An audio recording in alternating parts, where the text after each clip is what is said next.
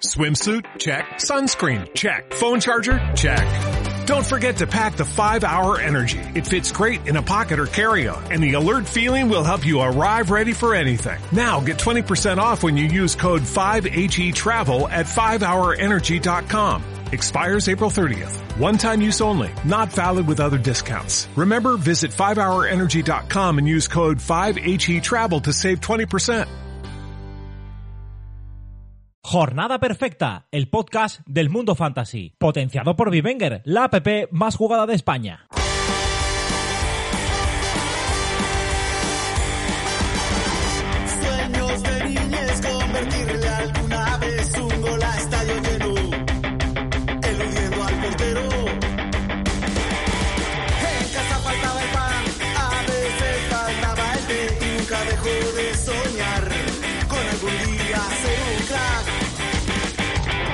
Muy buenas, bienvenidos a Jornada Perfecta, bienvenidos al Planeta Fantasy.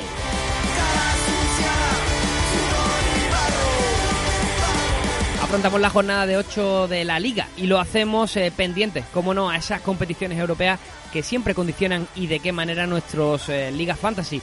Tuvimos ese estreno del eh, Real Madrid en Alemania, donde no le fue bien, donde empató apenas en el tiempo de descuento. Y por otra parte, el Atlético, que también con algún problema, pero con un gran Joao Félix que consiguió superar su partido. Más tarde, en el día de ayer, eh, tuvimos esa exhibición del Fútbol Club Barcelona, sobre todo sostenido por un gran Pedri de cara a lo que fue la victoria en Turín.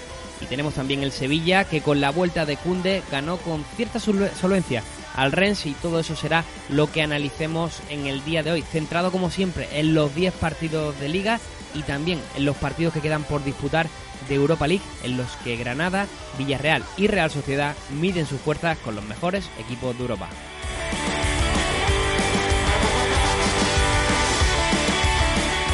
Y como siempre al micro les habla Javi Rando. Tenemos hoy un programa extenso, como decimos, donde analizaremos eh, los 10 partidos que componen la jornada 8 y trataremos de hacerlo de forma predictiva con lo que creemos que serán las mejores opciones para todo lo que es el mundo fantasy. Y también tenemos un capítulo cargado de novedades, estaremos como siempre con esas fichitas que tanto nos gustan a nuestros usuarios, así que vamos ya, empezamos por nada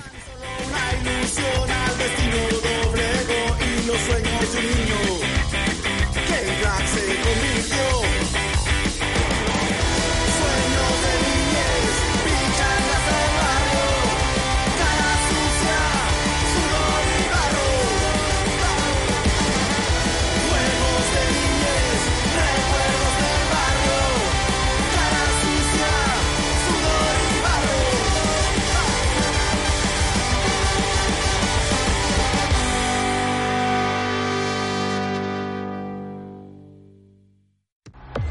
¿Que por qué juega Vivenger? Por mis amigos, sin duda. Por los colegas, para estar todo el día conectados. Uf, por ganar, por ganar. Yo, vamos, yo por ganar. Pero, tío, ¿qué dice? Qué materialista, Fantasma, ¿dónde va? A ver, por ganar, vale, pero por ganar a mis amigos, que yo los quiero mucho. Ah, venga, vale, vale, vale, vale, Así sí. otra cosa. Recuerda que en Vivenger el premio es más que ganar. Es la herramienta social definitiva para vivir cada fin de semana el mejor fútbol con tus amigos.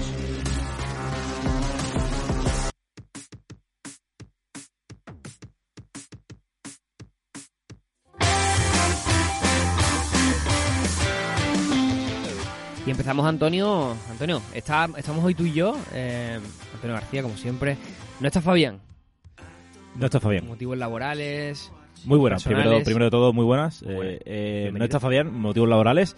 Encima hoy estamos estrenando mesa. Sí. eh, ya definitivamente. Sí. Ya esto es...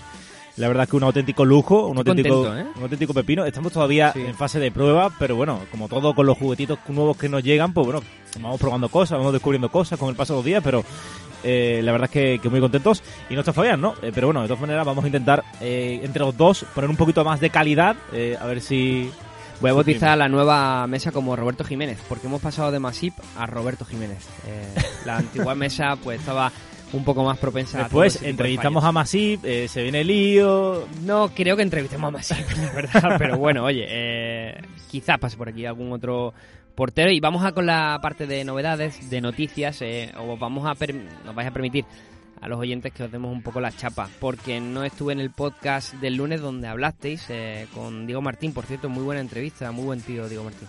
Sí, muy buen tío. La verdad es que, la verdad es que sí. Además, no se cortó a la hora de decir que reconocer que jugaba a los fantasy, que los jugadores que son para él favoritos, así que muy bien.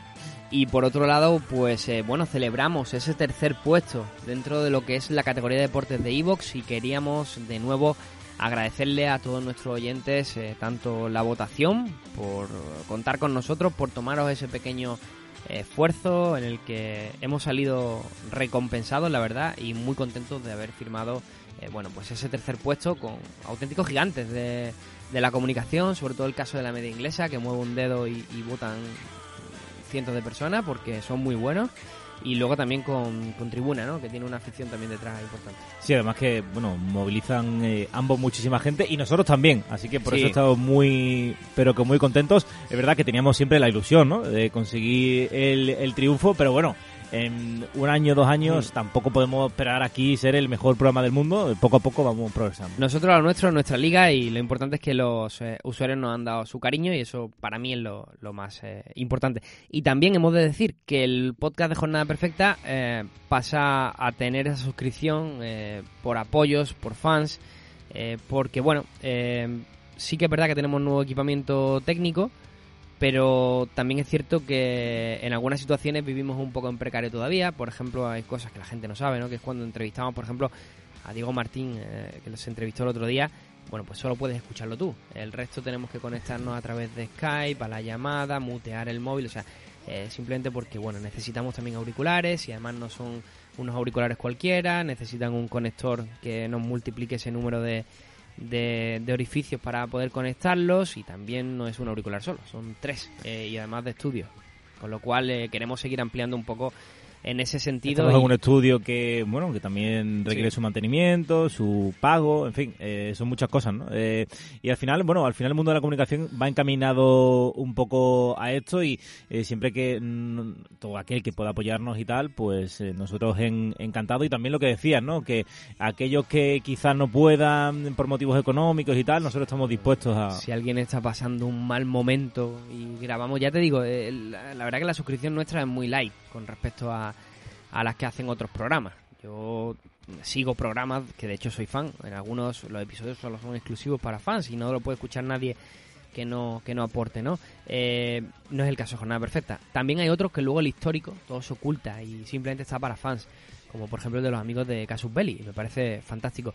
El nuestro es distinto, eh, es muy distinto. Nosotros simplemente, bueno, pues el podcast que grabamos los lunes lo vamos a sacar en acceso anticipado solo para los eh, fans, pero al siguiente lunes se libera para el resto de, oyentes. Con lo cual, realmente, si dejas pasar una semana, siempre vas a tener los lunes eh, eh, un capítulo nuevo. Lo que sí que es cierto que en los periodos de descanso, tipo parón de selecciones, tipo Navidad, eh, probablemente verano, Eurocopa, ya iremos viendo. eh, sí que es cierto que, vamos a hacer un contenido solo para, para los fans, en los cuales, oye, eh, voy a decir quiénes son los primeros valientes. La mayoría han puesto el anonimato como para, para que no se haga eh, que son ellos los que, los que apoyan por no dar sus datos a Evox. Pero mira, tenemos ya CLM, tenemos a Barbados, tenemos a de Blue, tenemos a Andrés Rangel, que por cierto es fichitero del día de hoy.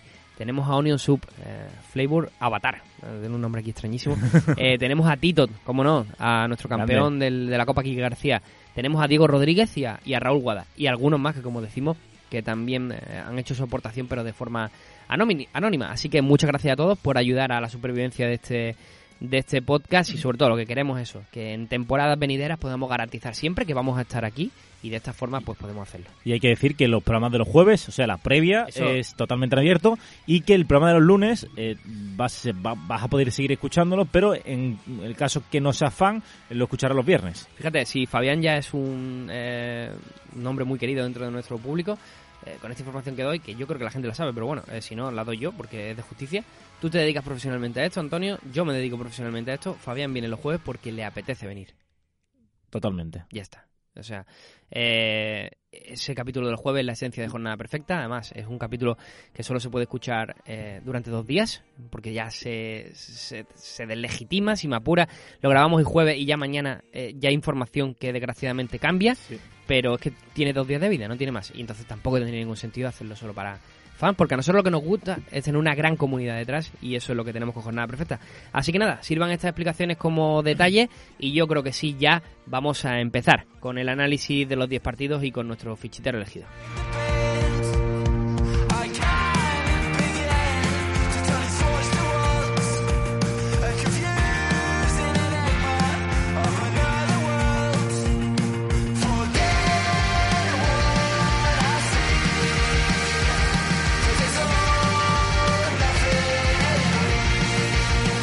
Pues eh, te corro rápido las eh, fichitas de la última jornada, de la jornada 7. Tomasevich, nuestro invitado, se quedó en 105 puntos. Ojo, ¿eh? Es el, líder, ¿no? líder de la general de, de oyentes, pero le mojó la oreja a Fabián con 108 puntos. Madre mía, Fabián, ¿cómo está? Fabián está on fire este año, ¿eh? hay que decirlo. Yo palmé 80 puntos, lamentable, tres negativos. Y tú te quedaste en 99, o sea que tampoco te recorta tanto Fabián. Estáis ahí los dos en menos de 20 puntos y yo ya sí que me he descolgado casi a 40 puntos del líder, que como decimos es, es Fabián. Y Tomasevich y J. Palop, eh, Japalop, que son los dos jugadores, eh, los dos usuarios, los dos oyentes jornaleros que superan ya los 100 puntos. Por cierto, se me olvidó decir, los jornaleros saldrá del programa de los lunes, con lo cual solo podrán ser eh, fans. Eso sí que es importante, una de las cosas que cambian y que bueno, eh, también para que las tengáis en cuenta, por lo cual no habrá preguntas random, pero haremos algo las próximas jornadas. Y nuestro jornalero elegido en esta semana es, eh, pues mira, aquí lo tengo. Eh, de hecho, le pedí, como siempre, que me lo enviara por correo electrónico, que para nosotros es eh, de muchísima más fácil eh, lectura. Eh, y además lo hizo, lo invité, Antonio, porque hizo un comentario súper gracioso. Es Andrés Rangel y me comentó, me dice, mira, eh, ama con sinceridad, no voy a leer el comentario, bueno, sí, voy, a, lo voy a leer, que lo voy a encontrar, lo voy a encontrar y vamos a hacer acopio de, de su comentario porque la verdad que tenía, tenía gracia. Básicamente lo que decía nuestro compañero Andrés era que, que bueno, que, que había gente que tenía gracia haciendo comentarios, pero que él no mucho, dice, mira. Eh, a ver, eh, yo pienso que lo mínimo, bueno, que es suscriptor, es nuevo fan, y dice, lo único que os pediría es que para elegir la fichita lo hicierais por sorteo. Eh, porque yo he intentado participar muchas veces, pero solo pongo cosas que no llaman mucho la atención, como gracias por vuestro trabajo y cosas así. Entonces, oye, utilizó la carta de, de- de darnos pena con este comentario y, su- y surtió efecto, ¿vale? Eh, surtió efecto, lo, lo- lo consiguió con este comentario y ya nos ha enviado las fichitas que las tengo aquí para, para, para contarlas durante el programa.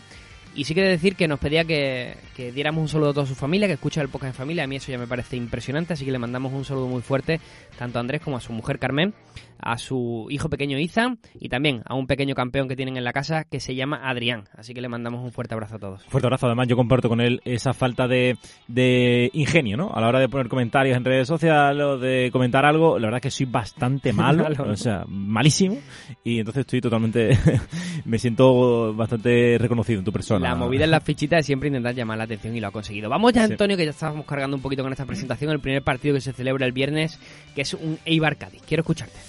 Pues eh, Eibar Cádiz, eh, partido entre dos equipos eh, que van a buscar, eh, bueno, que van a pelear por la permanencia hasta final de temporada. El Cádiz que ha empezado como un tiro este, este curso, Sí. eh, pero sabe Álvaro Cervera que, que va a tocar sufrir, ya lo hablamos con, con Diego Martín. Creemos que el Cádiz va a repetir el 11. Eh, tenemos la duda, dice Carcelén, en el, en el, en el costado derecho. Así que todo apunta a que va a ser Acapo el que repita en ese, en ese puesto de lateral. Eh, Fali, que parece ya un indiscutible junto a Cala en el centro de la defensa. Y el resto van a ser los mismos. Creemos que va a apostar también por esa dupla Lozano-Negredo. Eh, hay que tener en cuenta que un campo como, como Ibar, como el eh, como Ipurúa, pues ahí puede que mm, repita esa, ese, mm, ese 4-4-2 que ya dijo Cervera en una rueda de prensa muy interesante en el que quizás en primera división se había perdido la figura del, del mediapunta y que por eso estaba Sí. por ese 4-4-2 y la verdad es que eh, podría ser ese el 11 que ponga en liza el técnico cadista y en el en el en el Eibar tenemos varias dudas, eh, sobre todo en defensa con eh, la vuelta de, de Arbilla. Eh, me han quitado Dimitrovic, me han hecho un clausulazo. Está muy bien, Dimitrovich, ¿eh? Sí, sí, me han hecho un clausulazo, me ha dolido. De, de picas. Me ha dolido en el alma. Eh, pero a lo nuestro, eh, la gran duda del 11 es si Edu Espósito, ya recuperado de sus molestias, va, de- va a sentar a Sergio Álvarez o, sin embargo, pues va a apostar Mendilibar por mantener a Sergio Álvarez en el centro del, eh, del campo. Eh, arriba apostamos por un Quique García Brian Hill, Hill que es recomendable sea o no titular porque ya hemos visto que, que tiene bastante importancia, juega muchos o pocos minutos y el resto van a ser los mismos. También tenemos la duda de Esteban Burgos si se va a mantener en el 11 o si eh, puede hacer alguna. Yo creo en cambio. principio después de la victoria del otro día contra el Va a Sevilla, mantener bastante. la idea es mantener y creo que Edu Espósito sí que está delante de Sergio.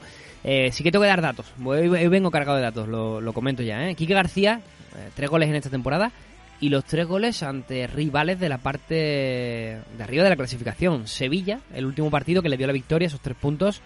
Y en las derrotas de Villarreal Athletic. En ese caso, los goles de nuestra cosechadora no sirvieron para mucho, pero ojito a los tres rivales a los que le ha marcado Quique García esta temporada: Sevilla, Villarreal y Athletic. Y también eh, no es un duelo de ex, porque no ha jugado en el Cádiz, pero Brian Giles de Barbate es eh, un jugador que estuvo de hecho a punto en verano de recalar en el Cádiz Club de Fútbol y al que habrá que mirar eh, con lupa porque este partido es muy especial para él. Y quiero dar otro partido, sobre otro dato es del partido, que es sobre Conan Ledesma. Cuatro partidos consecutivos de titular, ninguno de ellos ha bajado de las dos picas y es, después de Courtois, el segundo mejor portero con media de puntos en picas. Hace siete por partido, lo cual habla impresionante del rendimiento del internacional argentino, que lo es, eh, y mucho, y por méritos propios. ¿Le han marcado algún gol? A Conan Ledesma, sí, yo creo que sí. Eh, ya me has puesto, me has puesto en duda, pero Sí, diría eh. que sí, el, A ver. el Granada. El Granada. le marcó, sí, el Sí, Granada le marcó, ese empate a uno. Pero está muy fino, muy fino Conan Ledesma, que lleva dos victorias, eh, dos empates, desde que es eh, portero del, del, del Cádiz, portero titular. Y te comento también, eh, me quedo con un detalle de la entrevista de Diego Martín, y es el hecho de que Alex Fernández quizás sea el jugador que más está sufriendo esta doble punta. Eh, se pierde su posición llegadora eh, de media punta, le toca jugar un poquito más en la banda izquierda, cubriendo también, ayudando a Pacha Espino en esa cobertura. Ya lo vimos contra el Real Madrid, donde fue un partido de desgaste del ex canterano blanco, pero donde brilló quizás un poco menos eh, de lo que nos tiene acostumbrado. En fin, se gana esa pareja Lozano-Negredo, que está funcionando muy bien, pero se pierde un poco del potencial de Alex Fernández y es algo que nuestros usuarios lo pueden tener en cuenta. Así que si te parece, pues eh, nos vamos ya con las fichitas después de esta serie de datos. Perfecto. Eh, yo me voy a quedar con Salvi. Eh, creo que está haciendo una temporada, está siendo el mejor de ese inicio de temporada, sobre todo lo más regular. Y creo que, que va a ser muy importante para el Cádiz esta, esta temporada. Y en el Eibar voy a apostar por la cosechadora, que hace mucho que no, lo, que no la cojo. Y me voy a quedar con Quique García. Pues eh, ahí nos quedamos con tu apuesta. Y de hecho, las de Andrés Rangel, que ha pedido que le llamemos, que en mi Wenger se llama Super Brócoli. Eh, Super brócoli. Super Brócoli. Yo le voy a llamar Super Brócoli. No, no Vale. quiero llamarle Andrés Rangel. No me gusta.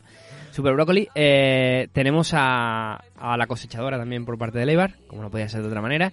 Y en el Cádiz se ha quedado con, con Conan Ledesma. Eh, fichitas muy, muy inteligentes las de las de nuestro invitado hoy. Yo me voy a quedar con Salvi, el jugador del Cádiz que más puntos ha dado hasta el momento, por cierto. Eh, y en el Eibar me voy a quedar con Brian Hill. Voy a ir buscando esa ley, no del ex, pero una, una ley que me acabo de inventar, eh, a ver si... De, expro- de pr- exprovincia, ¿no? O, o- No sé cómo, cómo llamarlo, de, de proximidad, no sé, de, Sí. de lugar de nacimiento, llámalo como, como quiera. Real Madrid-Huesca, siguiente partido. Será el sábado a las 2 de la tarde, ahorita del, eh, el del Bermú, la cañita, ¿no? Ya ahí preparándote un poco para, para comer algo. Sí, directamente o comer, pegarte un buen asado como, como haría Fabián eh, en este caso. Parece a mí que Benzema a Vinicius no lo va a invitar a la barbacoa así Sí, después del partido. No, creo que creo que no va a ser, no Ah, va a ser muy, muy, muy amigos eh, Benzema y, y Vinicius. Empezando por el Real Madrid, eh, creemos que va a entrar eh, Luka Modric. Hay que recordar que Madrid ha jugado eh, partido de Champions League esta semana frente al Borussia Mönchengladbach,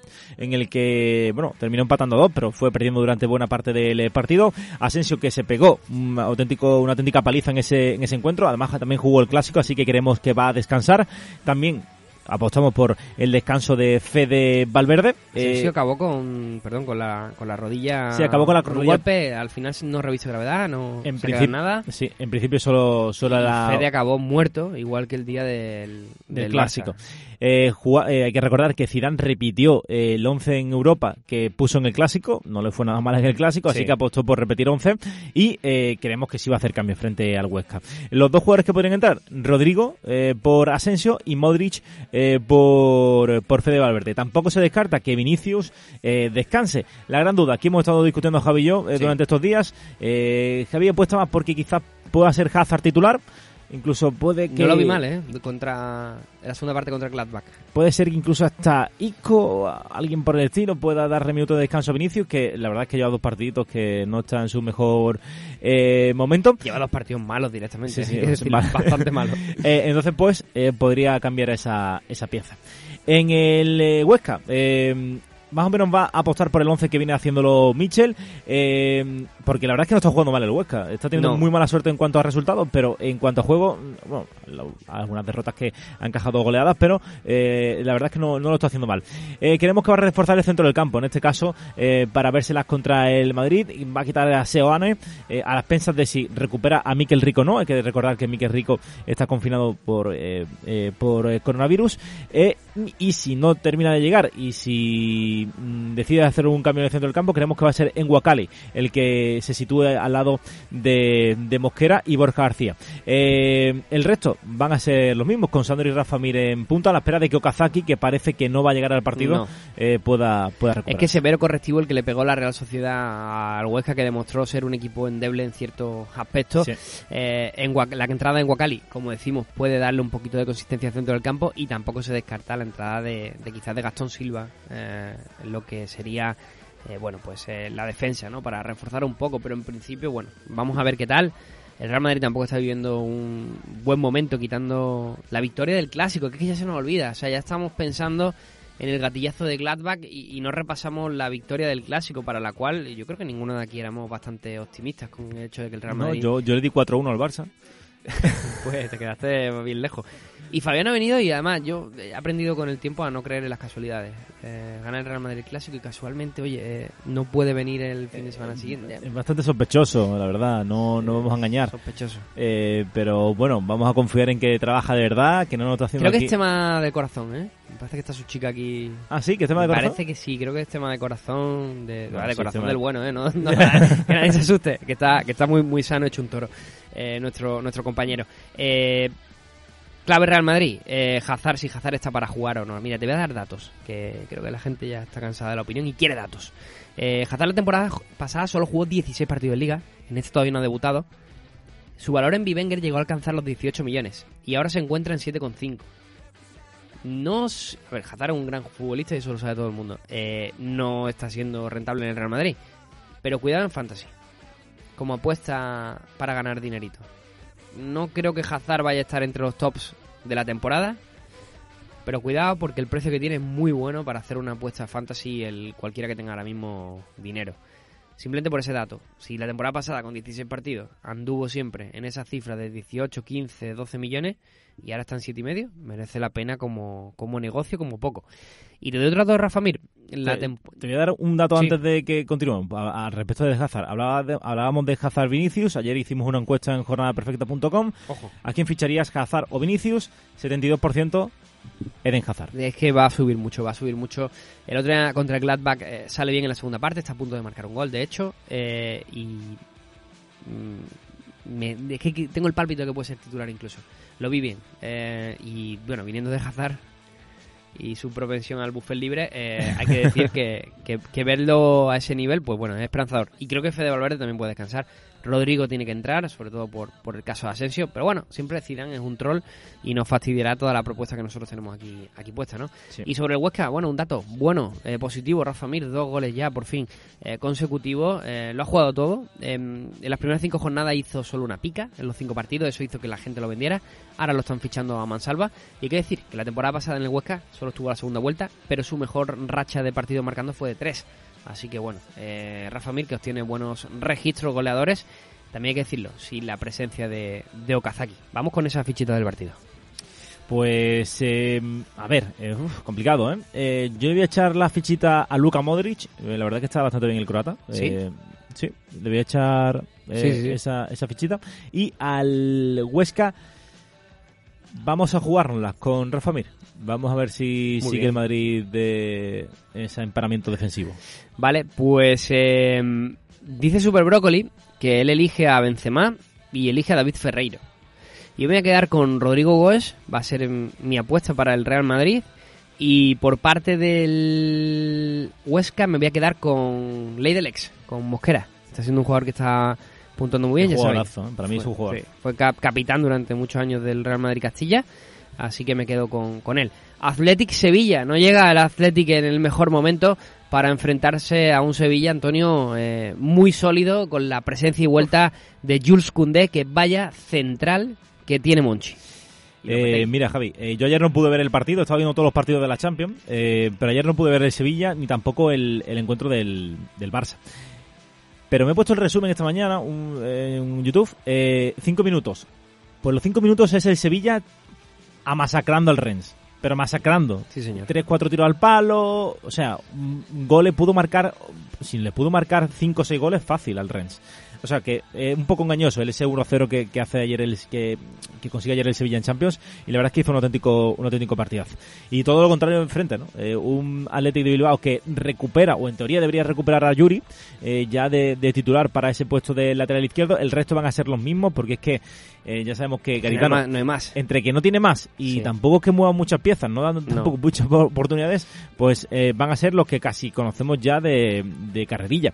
Eh, así que la novedad de Yuri, eh, yo apostaría por Yuri. Eh, creo que eh, una vez ya recuperado de esas molestias, Está barato en Bivenga. mm, está barato y es un jugador que ya vimos el año pasado que tiene un potencial tremendo. Creo que marcó seis goles entre todas las competiciones, así que para mí es un defensa que, que me gusta bastante. Bueno. Eh, en el Sevilla podría haber alguna rotación. Rakitic que descansó ayer. Así que apostamos porque sea Primer titular. partido que, que no sale Rakitic. Sí. eh, de- Que descansa. Sí, eh, ya le tocaba, un jugador bastante sobreexplotado. Y ojito a Oliver Torres, ¿eh? está aprovechando muy bien los minutos eh, que le está dando Lopetegui. Y hay que decir que corre como un run run en el mundo fantasy el hecho de que Rakitic está a un nivel que nadie esperaba, de- La verdad por es lo bajo. La verdad es que no está al nivel que esperábamos, la verdad. Eh, no, no esperábamos a un Rakitic eh, dominador, un Rakitic que se echara el Sevilla a la espalda. Y bueno, es que este Sevilla tampoco hace falta que nadie se, le- se No. lo eche a la espalda porque ya entre todos se lo, se lo llevan, ¿no? Eh, y Ocampos quizás es el, es el que el jugador más diferencial, ¿no? Eh, hay que tener en cuenta también para este partido que Suso eh, y Sergi Gómez eh, están tocados para, eh, para el partido. Ayer no, no jugaron la Champions porque directamente no entraron en la, en la convocatoria y pues se podría mantener el 11 Munir, por ejemplo. Eh, también podría entrar Oliver Torres, que es lo que tú, eh, lo que tú dices. Eh, creemos que Acuña va a mantenerse en el puesto de lateral izquierdo. Ayer hizo, creo que asiste en el gol de, de Luke de Jong. Y de Jong que poco a poco va demostrando que esta temporada sí, sí que puede ser la suya, más adaptado al, a la Liga y al Sevilla. Pues te doy un dato. Los goles de Luke de Jong valen puntos. Tres goles lleva en Cádiz. o sea, tres goles, perdón, lleva en lo que va de temporada. Uno ante el Cádiz, otro ante el Rennes. En los dos casos valieron eh, los tres puntos. Y un empate, el gol del empate contra el Fútbol Club Barcelona. Un jugador que está viendo algo más de portería, pero que sobre todo está desarrollando una serie de facultades para jugar y asociarse Muy bueno. el equipo que le están dando muchísimo. Hemos visto ya que ni Enesiri ni Carlos Fernández son alternativa real al holandés, que yo creo que debería de olvidarse Lopetegui un poco de la rotación en esa posición y darle un poquito más de confianza a Luke de Jong, que al final, oye, pues muy criticado la temporada pasada, pero siempre la grandecita estuvo ahí como en esa Bueno, final yo de creo la, que después de la, de la final Europa de la Europa League, creo que ya que la que, que- que cogió un- una pala y enterró a todos los críticos en un mismo boquete. ¿eh? Es cierto que pone un poco enfermo en el mundo fantasy el hecho de que tu jugador eh, rinda bien en Europa y que luego llegue el fin de semana y, y tenga que jugar 20 minutos porque, porque rota. Pero también hay veces que conviene eh, meditar bien esa decisión y, y tomar eh, la mejor de ellas y ahora mismo Luke de Jong por sensaciones está muy fino. Y sin embargo me voy a otro delantero que no está bien en sensaciones, que es Raúl García, que no ha visto puerta en las siete primeras jornadas y que el año pasado eh, a la misma altura de la competición Antonio llevaba cuatro goles. Sí, no está nada bien. Eh, eh, ya de- hicimos un artículo en Jornada Perfecta eh, con una recomendación fantasy acerca de, de su situación. Eh, bajo mi punto de vista, debería dar un paso adelante, ¿no? Debería eh, ser capaz de, de empezar a marcar gol, de ver puerta, de eh, ofrecer el rendimiento que, que esperábamos todos de él, pero ya empieza a ser una situación bastante insostenible en Sí. cuanto a su situación fantasy. Yo sigo confiando y no lo tengo en ninguna de mis eh, ligas. Claro, es fácil confiar en un jugador cuando no lo tienes, probablemente eh, ese rol que me toca a mí en ese caso, que no tengo a Raúl García, pero bueno, es un jugador que creo que está pesando, que creo que está sufriendo un poco eh, la situación general del equipo de Gaisca Garitano Y me parece que es un partido difícil para el Athletic. Lo digo en clave fantasy, si tenéis muchos jugadores del Athletic, oye, eh, veo al Sevilla eh, de forma muy decente jugando y me parece que va a estar complicado este partido. Así que, bueno, me quedo con... Vamos con esas fichitas y te doy si quieres las de Super Brócoli primero. Venga. Eh, son Raúl García precisamente y Cunde. Pues las mismas que iba a coger yo. ¿eh? Pues me acaba de robar a mí también a Cunde, pero venga, va, eh, dale, dale tú ahí. Venga, yo voy a dar a, a RG, a Raúl García, y me voy a quedar con Bono. Importante, una pequeña percepción sobre el tema de la portería. El otro día entraba Aslich en Liga, eh, creemos que va a ser Bono, que fue una, oye, una titularidad de decir, oye, que aquí tengo otro portero también, Sí. ¿no? Pero que creemos que... Queremos la- que el titular, o sea, eh, que jugará más partidos al final será Bono. Si ya entrara Baslik este fin de semana y nos dejara un poco con la cara rota, pues ya sí que nos plantearíamos si hay un portero de Europa y otro portero de, de Liga. no pero- lo hizo mal Chile, pero tampoco tuvo mucho excesivo trabajo, eh, así que bueno, para mí Bono es mejor portero. Bueno, pues yo me voy a quedar con el cuestionado Unai Simón, también otro portero bastante cuestionado. Y me voy a quedar con. Buf, Sevilla tenía muy claro Cunde. Me voy a quedar con Jesús Navas. Eh, a ver si no me. No creo que rote, hombre. Jesús Navas nunca, nunca rota. Osasuna Atlético de Madrid, siguiente partido. Osasuna que viene crecido después de ganar ese duelo contra el Atlético, ese duelo de vecinos. eh, en su centenario, además, hacerlo, eh, superando a un equipo eh, con tanta solera como, como los Leones y el Atlético de Madrid, eh, que por otro lado, bueno, oye, parece que se complicó un poco en Europa, pero que tenía un gran Joao Félix eh, que vivió, el que según muchos aficionados atléticos y muchos especialistas eh, del equipo colchonero dicen que ha sido su mejor partido el más completo desde que es jugador del, del, del conjunto Tremendo, tremendo. Eh, pude, pude verlo y pude disfrutarlo. Eh, fue un auténtico partidazo. Ya he visto varios partidos de esta temporada de, de Athletic y de Athletic. Y la verdad es que en todos me ha gustado muchísimo Joao Félix, pero el otro día fue un auténtico espectáculo, un jugador que a poco que siga mejorando, cuidado, tiene una visión de juego espectacular, o sea, entiende el juego como eh, solo lo hacen las, las estrellas y pudo marcar 3, 4 goles, bueno, marcó dos y pudo marcar cuatro goles fácilmente. Eh, tuvo varios tiros eh, que se le fueron por, por nada, varias ocasiones muy claras, eh, y se entendió muy bien con Luis Suárez. Le deja un pase de pechito Luis Suárez en la frontal para que remate, en fin, la verdad es que está muy bien el portugués. Yo lo iba a vender porque es verdad que no termina de, de explotar en Fantasy. Le falta regularidad, pero le iba a vender es más que demasiado joven. lo iba a vender porque me robaron un par de jugadores y mm, tenía la plantilla muy tal. Pero después del otro día he decidido mantenerlo. Eh, eh, va a ser eh, mi Messi, entre comillas, y vamos a ver si eh, si, si consigue dar ese... Si, si consigue pletar definitivamente y ser un jugador que marque diferencia. Mira, en- precisamente en los compañeros de Pica o Plomo en su artículo semanal dentro de Jornada Perfecta lo definían como, como esa última bala, ¿no? Que ellos siempre dicen, oye, una última oportunidad. Y además lo hicieron a modo presagio, porque el artículo salió el martes y justo fue el día en el que Joao Félix dio ese recital en Europa con ese doblete incluido y otro jugador que está en un momento de forma impresionante en Marcos Llorente. Eh, un jugador que además en Fantasy pone muy nervioso al, al- al usuario que lo tiene porque si bien yo creo que tiene garantizado un estatus de más o menos titular, hay que decir que en este inicio de temporada un poco convulso también para el Atlético eh, ha, ha ostentado un, un puesto de habitual o no, banquillo, tal, segunda parte y eso introdujo algunas dudas. Además su valor es caro, es un jugador, Sí, que, un que jugador es caro, caro. pero es que está en un momento de forma Es impresionante. porque cada vez que juega marca gol o es muy importante. Yo no entiendo, a ver, eh, Simeone entenderá más que yo de esto, Eh, pero me cuesta entender por qué no es titular todos los partidos, o por lo menos una, una amplia mayoría, Eh, porque cada vez que, que lo veo jugar me parece un jugador muy, pero que muy aprovechable. Eh, marca gol, eh, tiene mucho peligro y es capaz de, de- de- de dar peligro, ¿no? Te hago una pregunta. Eh, Saúl, Coque, en Saúl. condiciones normales siempre son titulares. Siempre. Marcos Llorente da más puntos que los dos. Sí, sí, ¿Qué muchísimo. te importa que dos partidos salga desde el banquillo? Da igual, si luego va a jugar. Sí, sí. Yo, me inclino un poco por esa situación, de cara Yo- a nuestro usuario. Yo, siempre que me recomiendan, eh, ¿quién vendo a este o a Coque? Siempre recomiendo vender a Coque. Ojo, y yo, eh, en preguntas que nos hacen, de estas preguntas que nosotros respondemos en comentarios, en Twitter, en YouTube o donde sea, me han preguntado, Marcos Llorente, ¿qué hago? Es que lleva tres partidos y... Yo recomiendo vender, yo sé que... No por nada, si tú no estás contento con... Por ejemplo, Luis Milla, yo tengo a Luis Milla, o a Mach... No, yo tengo a Machis, me parece un caso más ejemplificador. Estoy cero preocupado de las tres suplencias últimas que ha tenido. Porque es que es un tío que es que se le caen los puntos. Y que entra en 20 minutos y tiene capacidad de dar puntos igual que si jugara 90. Sí. Pero esos jugadores, chicos, hay que aguantarlos, hay que mantenerlos y sobre todo hay que tener conciencia del precio que has pagado. A mí, por Sí. ejemplo, creo que Machi me costó 6 millones y yo, para mí 6 millones en una, a lo largo de una temporada es una inversión de un jugador que tengo claro que siempre va a estar en mi 11. Que un día o dos de las 38 jornadas me lo puedo comer, pues es probable. Pero en principio, pues de ahí no me, no me muevo, ¿no? Y por parte de Osasuna, mira, te quería, bueno, te voy a dar datos, te voy a dar datos y, y tú si quieres hacer las valoraciones. Jiménez, la temporada pasada se perdió 13 partidos por lesión. Jugador súper cotizado cada vez que está con el check verde, ¿no? En, en Sí, sí. Bivenger. Increíble. ¿eh? Pero, oye, eh, vámonos a datos. 13 partidos por lesión, ¿eh? Más los que no jugó. Que son otros tantos por no estar del todo de forma, tal. Pero 13 par- partidos con el check de lesionado en Bivenger. Creo que son en total, se perdió 15 o 16 partidos a lo largo de la temporada. Y te digo todo, otro dato interesante sobre Osasuna. Osasuna sin Aridán. Dos partidos para Unai García, de titular, dos victorias. Un partido para Raúl Navas, una derrota.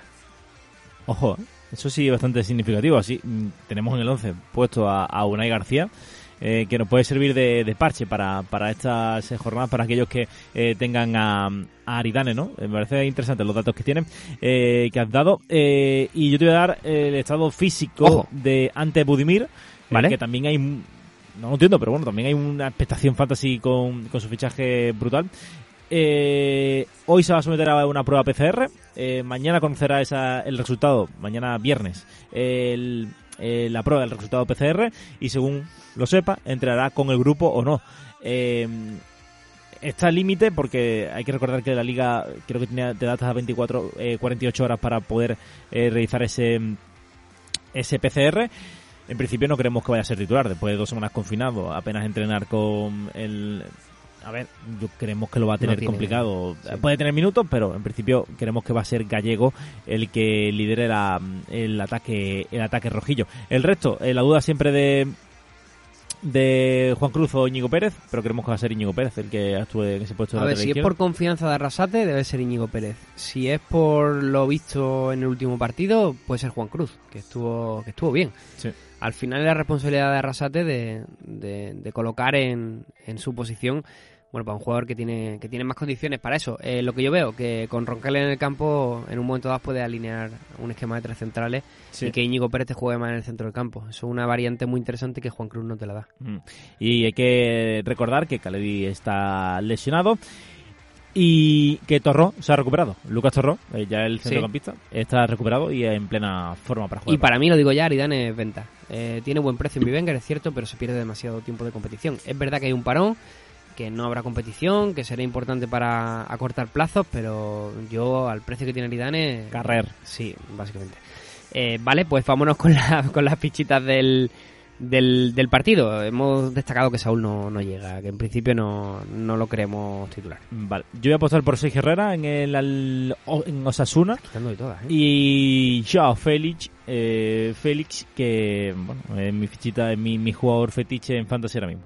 Pues nuestro oyente desde Huelva, capital creo, no me ha indicado que fuera ningún municipio o pueblo allegado. ¿Estará confinado? no, eh, Huelva creo que no, ¿no? Ahora al Bueno, es final que esto del ya- programa si quiere hablamos de eso porque telita y le mandamos un ánimo, un abrazo a todos nuestros oyentes porque vaya la que, la que tenemos liada. Eh, Super Brócoli, como digo, desde Huelva nos dice Rubén García y Joao Félix, ¿eh? buenas fichitas también de, del oyente. Y yo por mi parte me voy a quedar con Marcos Llorente, eh, al que hemos ensalzado hace nada, hace dos minutos. Y me voy a quedar con Sergio Herrera, porque iba con Sergio Herrera y me lo has quitado y, y sigo con Sergio Herrera.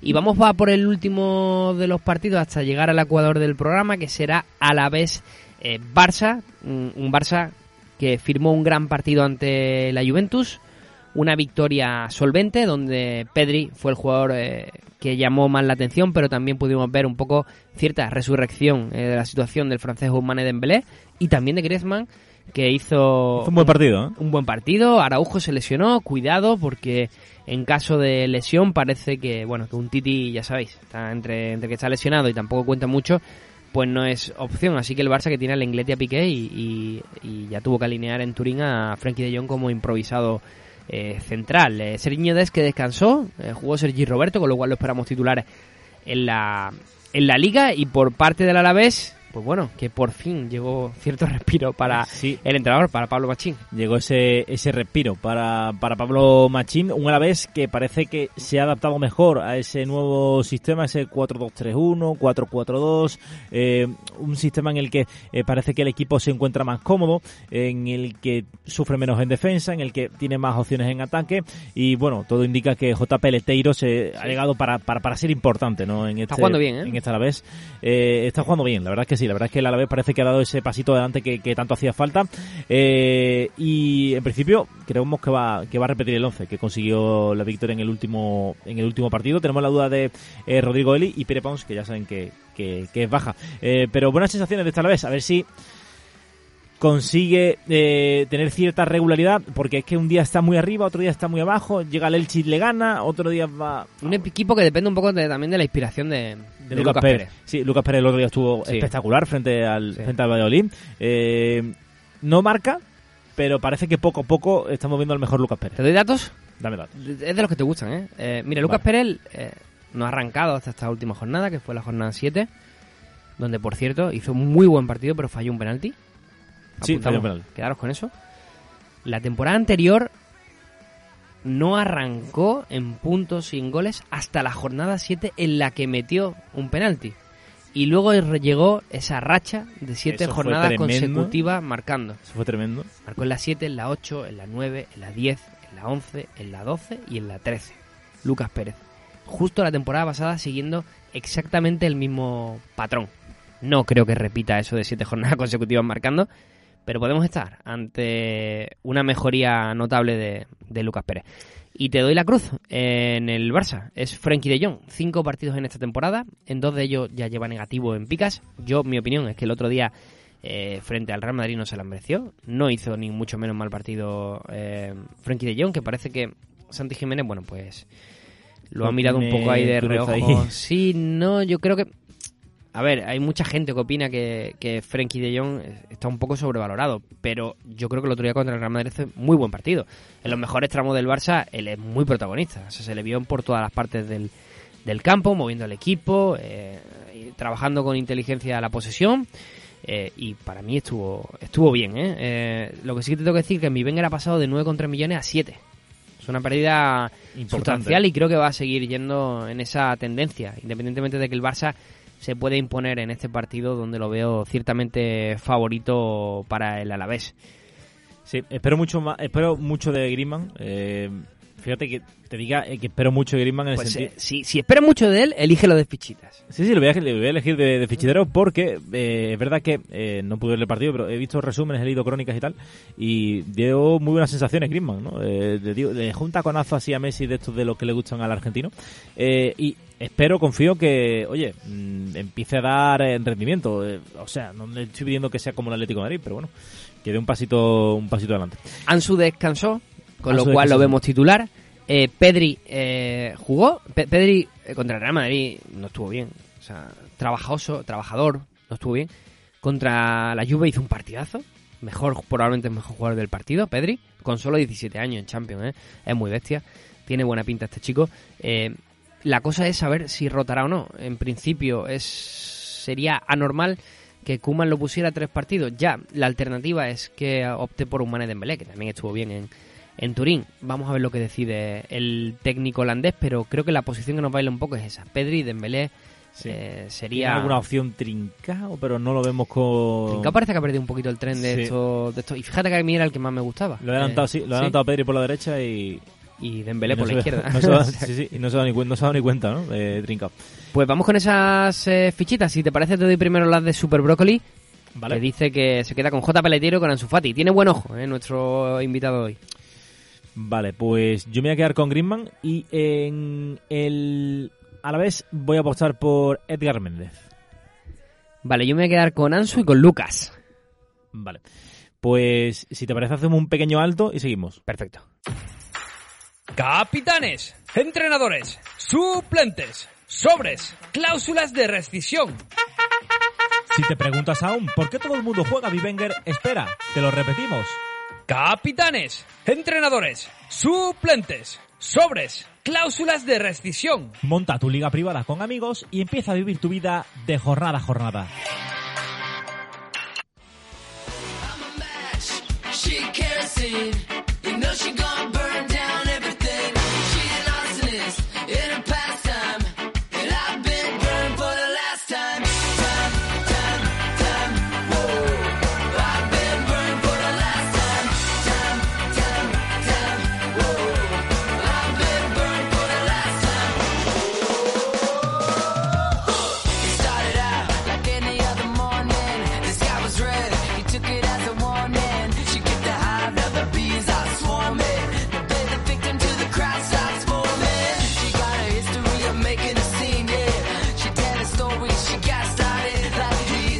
Pues seguimos con los cinco partidos que se cerrarán esta próxima jornada 8. Que por cierto, qué alegría lo de la vuelta del fútbol los viernes. No tanto la de los lunes, pero la de los viernes sí se lleva mejor. No, sí, se lleva mejor, eh, sobre todo en estos tiempos de pandemia, vamos a hablar claro. Vamos a eh, hablar claro. eh, un partido un viernes no hace ningún daño. No. El, eh, la principal queja de los aficionados, de los aficionados y de las aficiones era eh, el hecho de tener que ir un lunes a las 10 de la noche a ver un partido eh, un Málaga um, Alcorcón, por así decirlo. Claro. Eh, pero respetando al Málaga y al Alcorcón, no se puede nadie. Eh, pero eh, en esta época de pandemia que nadie puede ir al fútbol, creo que lo lógico era eso. Pues eh, vamos con el partido que se juega el, el, el- lo diré, el domingo a las 2 del mediodía. Es, eh, parece que ese horario que viene para quedarse también, el de las 2 del mediodía. Que a mí no me termina de... Uf, si tienes que ir al campo es una auténtica P Sí, putada. O sí. sea, sí, sí, muy grande porque tienes hambre, a las 4 de la tarde tienes que comer o, o comer muy pronto o comer muy tarde. O Además, llevarte un bocata, claro. Sinceramente, como está la hostelería, sector al que sabes que, que pertenezco también por, por vía paterna y, y, eh, hombre, quizás eh, poner partidos a esa hora pues también tampoco ayuda mucho, ¿no? A la sobre todo estando a la hora de las 12, que es bastante Sí. cómoda para, para todo el mundo, creo, y como bien dice en estos tiempos de pandemia, oye, pues mira, se juntan ahí también factores que, que no terminamos a comprender. Y por cierto, rompemos una lanza a favor de la hostelería, como no, eh, porque además nos está tocando muy de cerca, creo que, y seguramente muchos de nuestros oyentes también, intentar todos que vayamos a comer eh, a los mediodía durante el fin de semana o durante semana también. Y por las noches, llamamiento, que vayamos a cenar pronto. O sea, Sí. 8, 8 y A las media. ocho- yo me- mañana acabamos a las 9, eh, a las Sí. 9 y 2 estoy ahí en el... Ah. Ah, de verdad, o sea, Sí, había- literal, sitio- ¿no? Un sitio que han abierto al lado de mi casa, así que allí iré a comerme un montantún, un mon- montadito de atún, que está buenísimo. Bueno, eh, no nos liemos. Que No está- nos liemos, que, el tenemos que hablar del, del Betis Elche, de un Elche que vaya en serio, ¿eh? Lo del Elche, Yo no, no, o sea, el Elche ya, ya va muy en serio, ¿eh? Eh, no tengo ni idea. ¿Cómo nos saca ya la...? El otro día recibí un mensaje de un amigo mío, de, de un muy buen amigo mío, y me dijo... No decías que el Elche estaba descendido cuando terminara la primera vuelta, y le dije, "Pff, pues, chico, Uno de los casos más extraños de, que recuerdo en el fútbol, ¿eh? O sea, un equipo que prácticamente no tenía jugadores. Cuando el resto había empezado la temporada, el Elche no tenía, tenía 11, 12, 13 jugadores.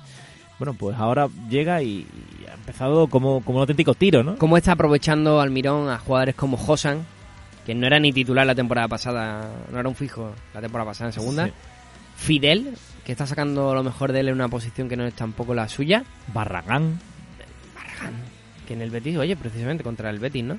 Sí. Eh, Verdú, Verdú está muy, muy bien. central, que- central sí. que viene de, de, de segunda. Eh, estamos empezando a ver brotes verdes de jugadores como Raúl Guti también eh, Peremilla, Tete Morente también han, han lucido, ¿no? Eh, cuentan con la baja de Guido Carrillo, al que, bueno, parece que va a seguir un poco la misma dinámica a las que nos tenía acostumbrados cuando era jugador del, del Leganés. Eh, Ha recuperado a Boyé. eh, lo que pasa es que, eh, visto el rendimiento del equipo y tal, queremos que. el otro día mete a Lucumí, Eh, ya la gente nerviosa, porque además era el primer partido de la jornada, Tete Morente, lo vendo, tal, eso, pero eso nada más salir la alineación, o sea, ni habían esperado. Sí, entre Y- ellos nuestro compañero de. Hostia, Miguel. Miguel. Vaya tabarra que dio el, Eh, el sí. tío, ¿eh? Tendrá- Eh, tenía te, lo digo con cariño, Miguel. Eh, un abrazo. Que Tete Morente está muy fino. Eh, y luego dijo Almirón en rueda de prensa, oye, que... una sobrecarga, ¿no? O- Sí, que estaba un poquito ahí físicamente tal y que no se la había querido jugar, pero entró entró para jugar lo- los siguientes 45 minutos. O sea que se ve que metió a Lucumí, pero eh, con la idea de que Tete Morente tuviera al menos media ¿Te parte. acuerdas que te dije que Lucumí, bueno, a ver, bueno, que no es el, no, no creo que vaya a ser un jugador recomendable, básicamente. Pues eh, queda tu apunte. Y me habéis hecho aquí, eh, tanto Dani como tú, el truco del almendruco con Loren, porque habéis visto información. Sí, eh, hemos visto en Estadio Deportivo que... Vale. Es que tengo a Sanabria, tío. Lo digo por eso. A ver, yo te digo, el titular del mundo No, deportivo pero a es... Sanabria le quedan dos días en mi equipo. porque, vamos, un delantero que no, marque- no mar- no marca goles. Sí, es eh, Loren toma la delantera en el Betis. Eh, en principio, después de tantas oportunidades a Sanabria y Borja Iglesias, eh, es el malagueño, bueno, el marbellí, el que apunta a la, a la titularidad. Eh, a ver, segura no es. Ya sabemos que Pellegrini está confiando bastante en Sanabria y podría ser el paraguayo el que siga en, eh, de titular. Pero en principio mm, podría haber una oportunidad para, para Loren, que cuando ha jugado la verdad es que no, no, no lo ha hecho mal. ¿no? Eh, y también la otra eh, novedad, bueno, no novedad ya, porque lleva tres partidos consecutivos siendo titular, es Tello, ya se confirma ¿no? que va, a ser- va a apostar por, por Tello. Eh, Pellegrini y la gran duda del 11, pues, eh, está en el lateral derecho. Eh, Emerson, que apunta a baja porque no termina de recuperarse de esa molestia, igual que Guardado, Ju- Juanmi y Sidney. Guardado tiene algo gordo, ¿eh? Sí, O sea, yo creo que en estos casos los clubes deberían de emitir un parte médico. pues porque no, no informan al entró respecto. por, con molestias sin determinar, algo de muscular decían, y lleva ya para un mes. Sí, eh, más de un mes. y Montoya que está sancionado. Eh, entonces aquí se nos presenta la, la duda. ¿Qué va a hacer eh, Pellegrini si no se recupera Me- Emerson? Eh, podría apostar por autor eh, Ruibal, que no fue una No hizo un gran partido. que le saliera muy bien.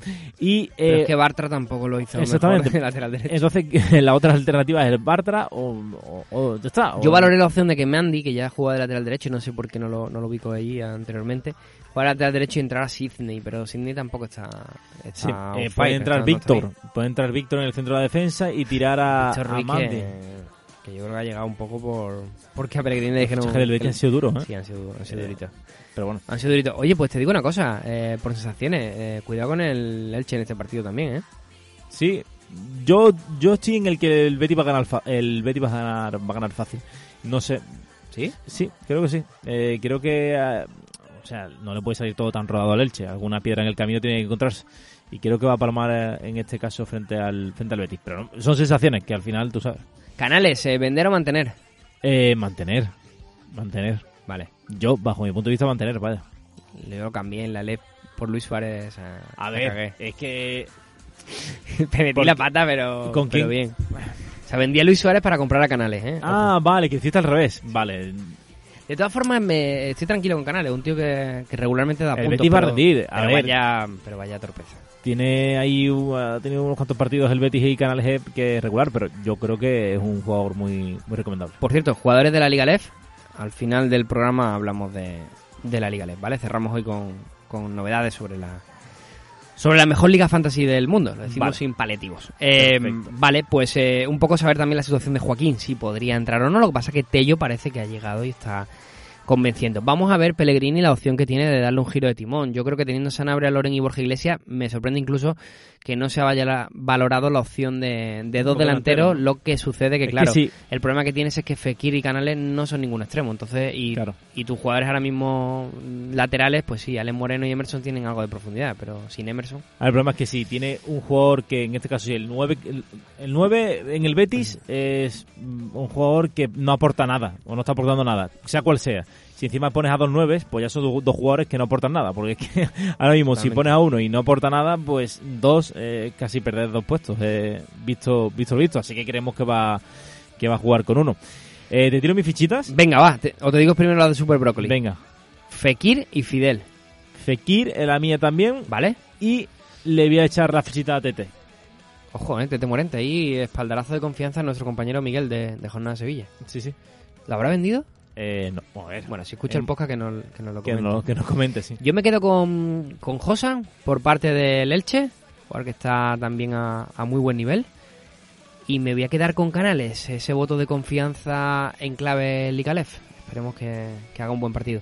Vale. Eh, Nos vamos con el Celta Real Sociedad. Un Celta Antonio, eh, oye, también nuestro compañero Miguel, valga la redundancia, pero Miguel Silva de Jornada Celta, que, oye, definitivamente no nos escucha, ¿eh? porque la semana pasada hicimos alusión a él y no nos dijo nada Vale, por nuestro fuero interno. podemos ponerlo Podemos ponerlo ¿no? a parir. Vale, el Celta... No está Fabián, que creo que es al que mejor se le da meterse con el Celta. pero no, ya en serio. El otro día contra el Levante, tú, tú cubriste el partido para jornada perfecta. Buena manta de palos, por cierto, que, que te cayó. Muy buena, y... Pero el partido en general, yo estuve viendo la primera parte y un poco de la segunda. El partido en general de calidad bastante lamentable, ¿eh? Axel Torres dijo que había perdido eh, no sé cuántos minutos de su vida. O sea, Creo que era Alberto Choco, ¿no? El que estaba Ah, haciendo el partido. es verdad, Alberto Alberto. Yogo, sí, sí, eh, es verdad.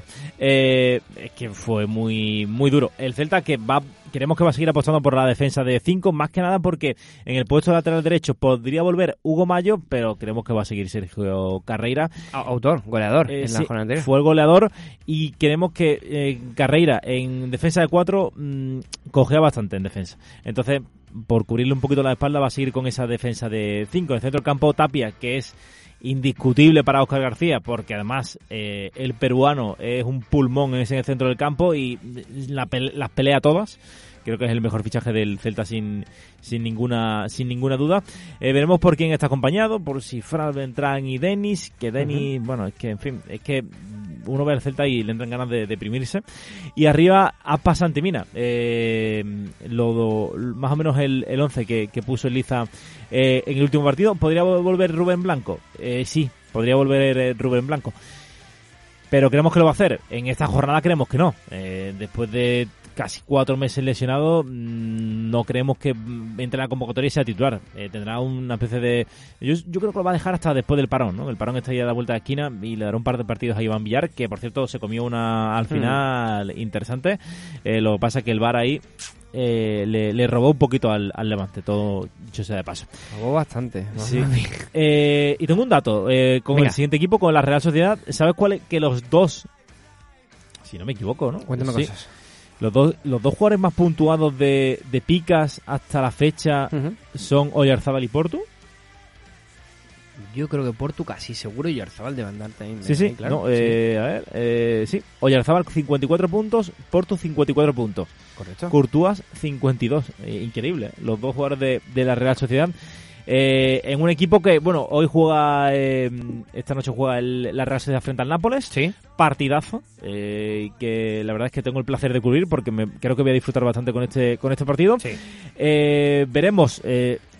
El 11 está supeditado lo que ocurra en ese, en ese partido, pero ya hemos visto que Manuel Alguacil no se anda con muchas eh, preocupaciones y eh, suele repetir bastantes. Eh, según eh, juegue en Europa League y sacó William José, eh, la eterna duda de, de la delantera, eh, Januzak, eh, eh, Barrenechea y Zaldúa, que ya entrenan con el grupo, podrían Vale. volver para este partido.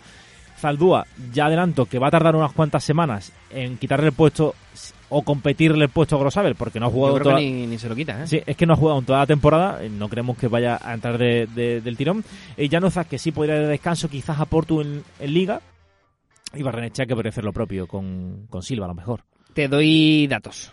Dame datos. Sabes que mm, Rubén Blanco, único portero potencialmente titular que puedes encontrar en Bivenger por debajo del millón de, de euros. O sea, ni, ni Joel Robles va a ser titular, ni Coque Vegas, que jugó un partido por Aitor, ni David Gil, que es el suplente de Conan, tras la retirada de del anterior portero de, Eh, David de- Gil, de. Cifu, de Cifuentes, perdón. Cifu, Eh, sí. David Gil. Eh, y el resto, bueno, pues eh, Rubén, que ha perdido la terna con Sergio Herrera. Moya, que ha perdido la, ter- la terna también con, con, el, con, con Remiro. El único portero que puedes encontrar potencialmente titular en Bivenger por menos de un millón de euros, en concreto por 630.000 euros, la temporada pasada llegó a valer cerca de los 3 millones de euros, es Rubén Blanco.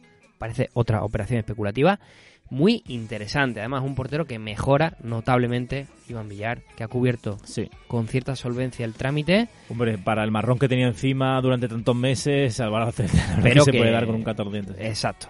Y por parte de la Real Sociedad, pues eh, te comento que el otro día tuve la oportunidad también de ver eh, su partido y te voy a hablar de un nombre, David Silva. ¿Qué te dije? ¿Qué te dije? Si es De que no había jugado, eh, nada más que tenía más partidos jugados que entrenamientos, casi. Fue, fue mi fichita, eh, fue de los pocos que me salvó esa nefasta jornada que hemos comentado antes. eh, y partidazo, partidazo de, de David Silva. Los buenos es- jugadores en buenos equipos Sí, y con buenos entrenadores, a poco que tengan minutos Sí, y tal, van a ser, van a rendir. Tuvo sensacional David Silva, al que por cierto he fichado en mi liga personal esta semana. Eh, ya es- me he venido ya. arriba, me he venido arriba. Y eso que sospecho eh, que pueda ser uno de los hombres eh, señalados. Tenemos un once provisional en jornada perfecta. Un once provisional bastante titular. Eh, sujeto a los cambios que realicemos en esta noche cuando noche eh, termine el partido europeo del, del conjunto Donostiarra. Pero bueno, tenemos que destacar esos nombres. Oyarzabal Portu, eh, David Silva, Miquel Merino y también Goro Sabel, para mí un jugador que está, que está impresionante, a un nivel muy bueno. Eh, eso hace que Zaldúa vuelve, me parece, me parece hoy día complicado a la titularidad. Y por otro lado te destaco también a Januzak, eh, jugador que creo que va a ser eh, jugador número 12 y muy importante para la rotación de, de hombres arriba. Igual que me preguntan mucho por William José y no tengo tanta confianza, por Januzak sí que me lo quedaba. Es un jugador que no me importa que no sea titular. Sí, además porque mm, eh, es verdad que con la primera etapa de Aguacil no terminaba de mm, eh, no terminaba de demostrar todo su potencial, pero eh, cada vez que juega Dos goles esta temporada, ¿eh? Sí, cada En vez que juega está, Cinco partidos disputados, no, no puede llevar muchos. está rindiendo un gran nivel. sí.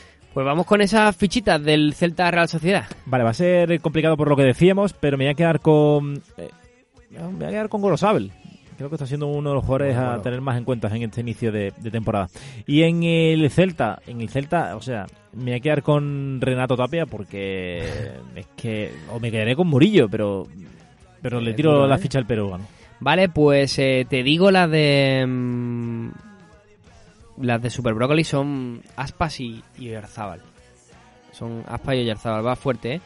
Y por cierto, me acabo de dar cuenta que Fabián en el documento que nos pasó nos dejó dichas todas sus fichitas. Lo que pasa es que se me ha ido olvidando contarlas durante. Así que le pido a Fabián cuando lo escuche que haga copio y, y lo suba en su Los- Twitter, arroba jornada fichitas. Pero hay nombres muy interesantes, por cierto, está Kiki García, estoy viendo aquí, ¿vale? O sea que, que va fuerte, está con Arledema. Lo subiremos también a, a- a la comunidad de ebooks Sí, sí, sí. para que lo puedan ver nuestros, Nuestros- eh, seguidores y fans. Perfecto. Eh, vale, y nos quedamos eso. Eh, bueno, pues yo me voy a quedar con. Te hemos dicho ya las fichitas de Super Broccoli, que eran, repetimos, Aspas y Oyarzábal. Y las mías van a ser para Sergio Carreira y para. Portu. Vale, perfecto. Eh, Siguiente partido. Vale, siguiente partido. Granada Levante, otro equipo que juega competición europea y que además, eh, bueno, hemos tenido hoy discusión eh, de primera de mañana, bueno, no discusión, sino más bien tertulia sobre la No, opción no, discusión, dilo de verdad. sobre la opción que tiene, eh, bueno, el Diego Martínez de sustituir eh, las lesiones de Fulquier y de Víctor Díaz, ambos laterales derechos y ambos lesionados. Sí, lo tiene complicado, lo tiene complicado el, el técnico nazarí. Eh, también tenemos, hay que recordar que mm, Domingo Duarte es duda. Eh, llegar al partido es posible, eh, pero es posible que apueste por una defensa de tres eh, para este partido con Neva y Puertas como, como carrileros, Neguen en el centro de la defensa junto a Vallejo y Germán Sánchez. En el centro del campo, Milla, Montoro, Herrera y arriba Machís y Molina. Pero todo está un poco supeditado a lo que ocurra con eh, a lo que ocurra esta noche eh, en el partido de la, de la Europa League. Hay que recordar que Fulquier está lesionado, como tú decías, que Víctor Díaz, que Soldado está con coronavirus. Que sería raro ver de nuevo a Milla rotando otra vez en Liga, ¿no? Sí, Sería eh, un poco extraño. Eh, a ver cómo lo gestiona. Eh, Está gestionándolo muy bien. Bueno, qué voy a decir, eh, cómo está el, el Granada, pero desde luego eh, podemos ver alguna pieza a lo mejor como Tequi por Montoro, por Herrera. Según, es que todo va a depender un poco del cansancio de, los jugadores, ¿no? Te doy el parte del Levante, que, que pierda Morales. eh, en principio, bueno, Costa con el check de duda nos falta esa confirmación porque no venía grado de 15. Entonces, bueno, pues a veces es complicado predecir.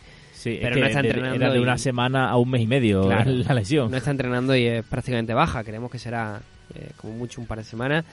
Eh, para José Morales, que nos pregunta mucho también sobre su situación. Yo siempre recomiendo lo mismo, ¿no? Un jugador que, bueno, que ha tenido buenos partidos esta temporada, pero que tiende a cierta irregularidad, eh, buen valor de mercado, un valor de mercado alto, y yo creo que dependiendo de tu mercado, si sale Sí. otra cosita... La situación para mí era propicia para vender. ¿Por qué? Porque ha hecho un buen inicio de temporada. eh, hemos podido Está en 8 especular- kilos. Hemos podido especular con él y lesionado. No sabemos cuándo vuelve. Eh, Carrer.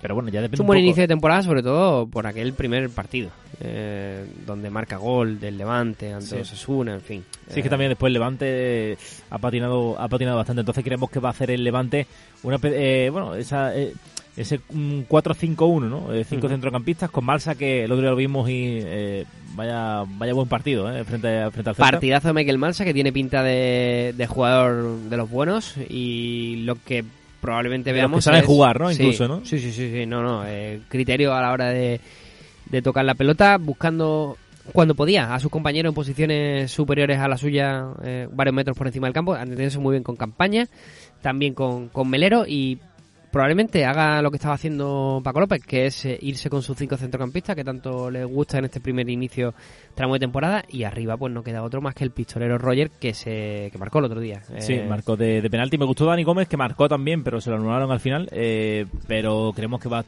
que se va a quedar en el banquillo para, para ser esa alternativa, ¿no? Desde, desde el banquillo. Tenemos a Bezo, que el otro día no, no fue no fue titular. Eh, Por sorpresa, yo creo que sí. entiendo que después tuvo que meter a Bezo para Claro. poder apuntalar a la defensa. Fue un cambio. Es que Paco es que López, Duarte, a mí es que. Duarte... A mí Paco López me vuelve gusta. loco. Sí. O sea, a mí, de verdad, me y no en vuelve el buen loco. sentido, ¿no? No, eh, o sea, no entiendo, no entiendo. O sea, de- después mete a Bezo en el último minuto para defender el partido porque Oscar Duarte de repente Claro. no le está gustando. Claro. No sé. Bueno, hay mucho donde elegir en el en clave en clave Granota y, y Nazarí, así que vamos ya con esas fichitas. Si te parece, te doy las de nuestro jornalero invitado hoy, que son.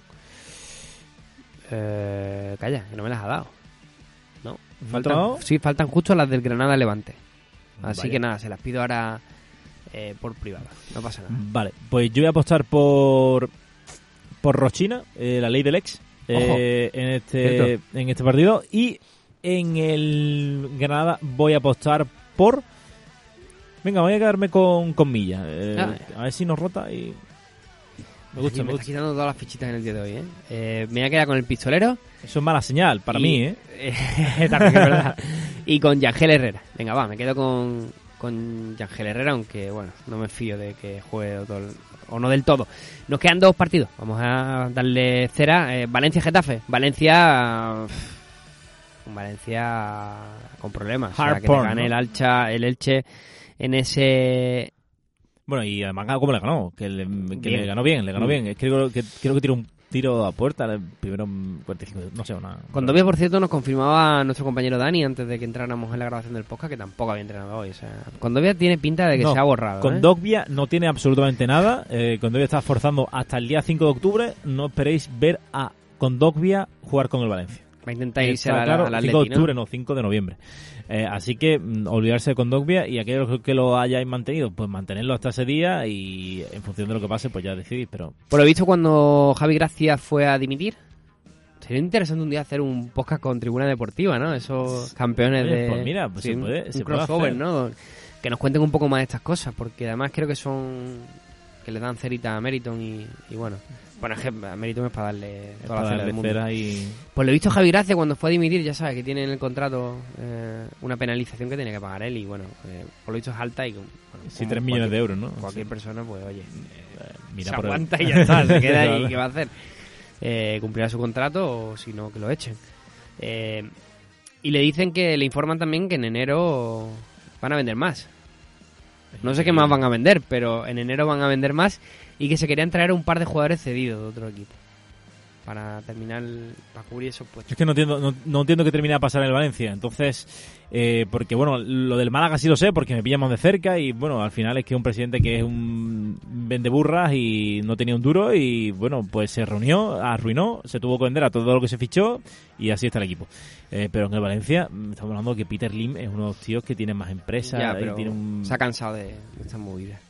Se ha cansado. Sí. Mm, Y es que no, no lo entiendo. Eh, la gente esta que, que compra clubes y después se cansa a los dos años, no lo entiendo. Ya, O bueno. sea, no- ¿En quién se confía en el Valencia? ¿En quién confiamos? ¿En quién podemos decirle a nuestro oyente, oye, eh, eh, complicado. Yo, Gallá, Gallá que ahora con este mm, puesto de doble lateral que a veces pues, permite subir más, eh, intercambiarse puesto de, de extremo con, con Lato.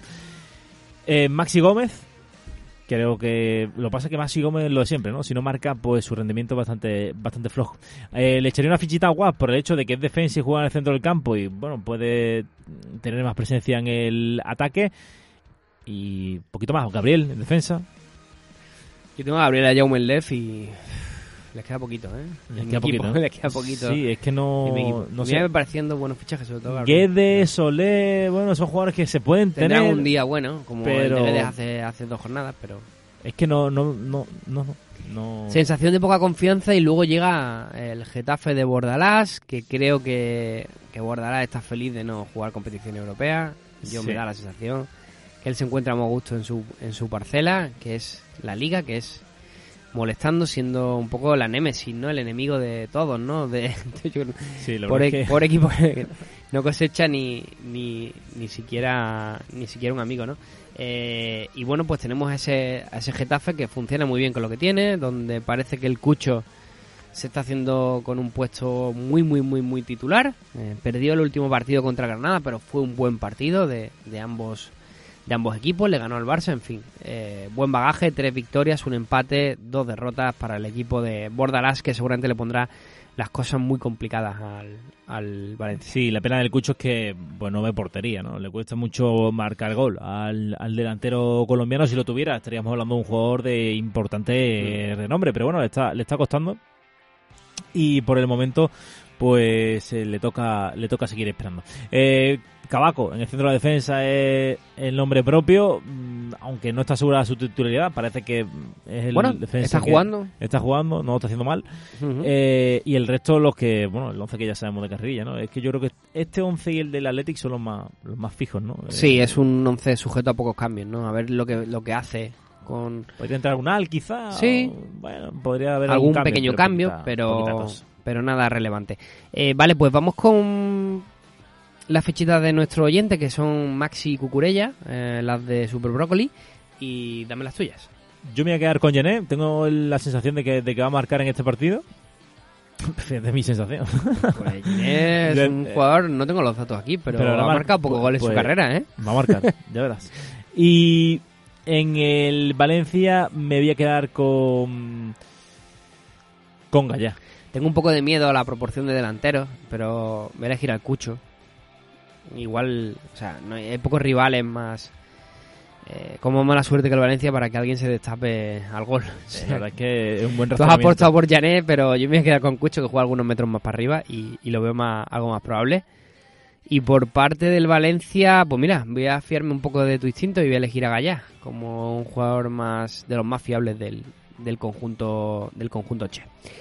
Nos vamos al partido que cierra la jornada y lo hace el lunes. El partido de los lunes no me gusta tanto, ¿ves? De los viernes me gusta, pero el de los lunes Le viene bien al, al- En este caso nos viene muy bien que el partido sea el lunes por un nombre propio. por Gerard. Gerard Moreno. 11 actual de jornada perfecta, siempre con la información que tenemos en ese momento. Gerard Moreno, Estupiñán no convocados para el partido de Europa League, dijo Unai Emery que no están descartados para el fin de semana. Pero Será que mañana, este viernes, va a ser el día clave. A ver, ¿qué, va- qué hacemos? Yo, por ejemplo, yo yo voy a poner a Gerard Moreno en mi en mi liga personal. Yo creo que minutos va a jugar. ¿Por qué? Porque juego con cambios. Y tengo por ahí a Sanabria de parche. Entonces me dejo a Sanabria en el banquillo, me pongo a Gerard. Si no juega Gerard, pues que entre Sanabria. Eh, porque tampoco creo yo que dejarme Sanabria en el banquillo sea la diferencia entre, entre vivir o morir, ¿no? Eh, esa es mi situación. Lo que tenéis que hacer vosotros de cara a la alineación de Gerard, pues igual, valorar las situaciones. Hombre, yo te digo una cosa, yo para poner a un parche, Siempre igual que. me pongo a, a Gerard, la verdad. Claro, yo. Cuando tengo un jugador de ese estilo, yo lo meto y si juega unos minutos, pues es lo que hay. Eh, pero, ¿qué vas a hacer? ¿Quitarlo por Malbasic? Eh, ¿O jugadores de ese estilo? Pues no, pues Sí. tienes que tienes que jugártelo con, con Gerard, ¿no? Y el resto, bueno, eh, mm, va a depender, eh, como en el resto de casos, eh, el 11 del, del Villarreal, eh, con lo que ocurre en la, en la Europa League frente a la Karabaj. Eh, pero ya hemos visto que Unai Emery la, la, Sí. la Europa League se la toma como una competición en la que quiere quedar primero, obviamente, pero que va a dar rotación. Ayer salió a rueda de prensa Carlos Vaca, así que todo apunta a que. Alcácer va a descansar, eh, que va a haber nombres propios como Iborra, o como Cocalan, o como Albiol, que lleva varios partidos jugando consecutivos que van a descansar. eh, y veremos, ¿no? Según esos minutos, pues ya eh, iremos viendo. En el Valladolid, queremos que Baseman va a seguir siendo titular. Sí. Ya recordamos que que tuvo que se fue el cambio no fue el cambio que, que por el que apostó Sergio González. Eh, tras la expulsión el otro día que a quién expulsan a, ah no recuerdo a quién expulsaron en el Valladolid. Eh, a Nacho Martínez. a Nacho Martínez Eh, Juega Raúl García efectivamente. Sí. Eh, fue el elegido, entonces queremos que en este caso Bateman va a acompañar de nuevo a Sergi Guardiola a ver si termina de explotar eh, el, el que ha sido uno de los fichajes estrellas del, del Valladolid. En el resto, más o menos eh, los mismos. Joaquín en el centro de la defensa con el Yamik. Yo fíjate, que me quedo con la lectura de que Ja- Javi Sánchez cuando se recupere, Va a ser titular. eh, yo creo que va a jugar con el Yamik y que Joaquín vaya al centro del campo con el Sí. Caraz. Yo creo que lo más le gusta a Sergio. Eh, Lo bueno Eh, es que puede utilizar a Joaquín, eh, puede ir cambiando de, de- de esquema con Joaquín en el campo. Puede hacer mm, defensa de tres, eh, en fin, puede ir cambiando. Que puede ir por cierto le, le dijo, le preguntaron a Sergio que a quién, que a quién ficharía ahora mismo si pudiera fichar a alguien, un jugador en la reguera, así como para tipo, ficharía a Messi, ficharía a Fati. Siempre van buscando el titular ahí los, nuestros compañeros de profesión que se dedican a los medios nacionales y dijo que ficharía a Kiko Olivas. Que le encantaría que Kiko Olivas no estuviera lesionado, poder ficharlo ya. Ojo, ¿eh? Ya, pero todavía... Palderazo nuestro paisano, Antequera, Sí, ¿no? To- Olivas. Eh, pues no tengo... Gestiona ahí, sí, Antequerano. Aquí gestiona ahí un tema, ¿eh? Vale, vale. Pues no, no tenía conocimiento de eso. Eh, Kiko Oliva cree que le queda un tiempo, o sea, puede pedir el ese, pero creo que todavía le Sí. quedan 3-4 meses por eh, para, para recuperarse. Y el Valladolid que está muy en la B, ¿eh? se habla ya que Sergio González no va a tener muchas más oportunidades, ¿no? Mm, Después de varios años aguantando un juego mm, bastante soporífero, Parece si no que en el resultado, club, pues oye, eh, agradecen mucho que no los servicios prestados, pero, pero para tu que parece que tienen una idea futura con algunos nombres a los que Sergio pues les cuesta más darle continuidad. Es que Sergio un Ya lo obligaron, lo obligaron a, a prescindir de Moyano. Sea, fue una obligación ya decir por Dios. Pues parece que Masip también está dentro de esa terna. Parece que, bueno, que ese tipo de jugadores que el Valladolid quiere experimentar otro tipo de, Es que la idea de juego de, de Sergio a corto plazo con determinados jugadores se puede mantener, pero a largo plazo no es factible, eh, bajo mi punto de vista, eh, porque ya vas cambiando piezas y esa solidez que, que tú pretendes en el equipo, mantenerla a largo plazo muy, muy complicado con, con, con distintos jugadores. Hay que apostar un poquito más por la calidad, pero bueno, veremos qué, qué pasa. Yo voy a dar dos apuntes. Una, no descarto que Cubo juegue. Vamos a ver lo que pasa hoy en Europa. Nada descartable. No descarto que Cubo, que Cubo juegue. Eh, luego tengo eh, apuntes sobre Pedraza. Estupiñán si está al 90% cuando esté va a jugar por delante de Pedraza. Lo digo porque mucha gente se está planteando su compra y tal. Que tengan en, en- en cuenta que Estupiñán es el titular. Y luego hay mucha gente esperando a Rubén Peña. Y yo creo que Mario Gaspar está muy bien y que me parece a mí que es un jugador bastante más de la confianza de Unai Emery por lo que hemos visto. Yo lo tengo y lo vendí. Carrer, ¿no? Pues eh, no, no queda más. de todas formas este partido del lunes, como decimos, es complicado de analizar hoy jueves Sí. porque se van a producir muchas informaciones. Lo que parece claro, y ya para, para, para cerrar el análisis, es que eh, Emery va a apostar por el 4-3-3. Ayer lo dijo en un Vale. rueda de prensa que parece que el equipo eh, le, le está gustando mucho la consistencia que tiene con, con este nuevo sistema. Perfecto, pues vamos con las fichitas y yo te voy a decir las de Super Broccoli que son Alcácer y Roberto Jiménez. Pero eran las que yo iba a poner. Ahí lo dejo. Mm, Vale, pues ¿eh? yo voy a quedarme con Coquelin y en el Valladolid se la voy a echar a Baseman. Vale, pues eh, yo me voy a quedar con Orellana, que no está haciendo absolutamente nada en este inicio de temporada, a ver si hace algo. Y me voy a quedar con, con Moy Gómez, que es un tipo bastante funcional. Perfecto. Pues eh, nada, nos despedimos ya, eh, subimos música y, y- y terminamos ya con el programa.